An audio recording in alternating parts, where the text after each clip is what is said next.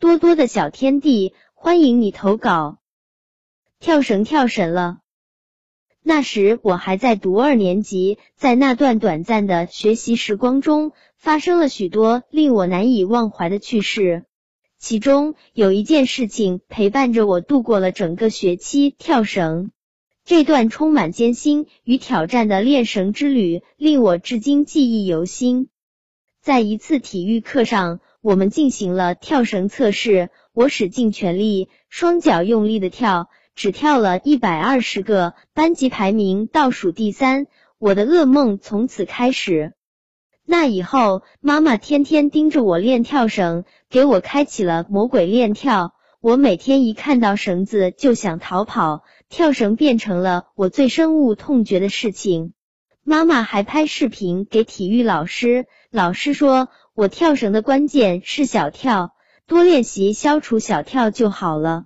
于是我开启了天天练跳模式，有时一百零六个，有时一百四十个，有时一百三十二个。转眼第二次跳绳测试到了，我还是拼命跳，可奇迹没有在我身上发生，只跳了一百三十六个，离优还差四个。我像泄了气的气球，对跳绳失去了信心。可我的耳边又响起沈老师说过的话：体育课跳绳的优。才有资格参加华富好少年评选，这是我最想得到的荣誉。于是我重整旗鼓，继续天天练跳。有时候练跳太累，我想放弃，又想起了电影《阿甘正传》里阿甘的精神，使我重拾了勇气和信心。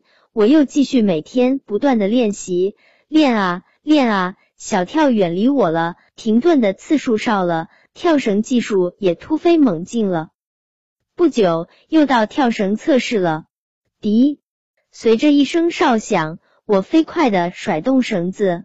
这次手和脚似乎成了好朋友，绳子从我脚下一闪而过，像彩环似的上下翻飞。我越跳越快，呼呼呼的声音伴随着我，我像一只敏捷的燕子在疾飞。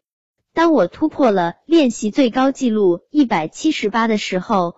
我情不自禁的数起来：一百七十九、一百八十、一百八十一、一百九十七、一百九十八、一百九十九、一百九十九个，刷新了我的记录。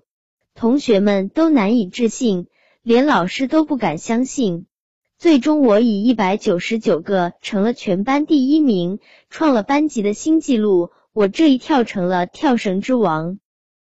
每个人在生活和学习中都会遇到困难和挑战。我战胜了跳绳，把困难远远的抛在了后边。我获得了成功和战胜挫折的喜悦，这让我永远也忘不了。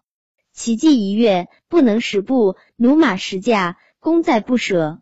如果你也想成为跳神，或者你也想超越自我，取得进步。只要像我一样坚持不懈的练习，最后一定能战胜一切，获得成功。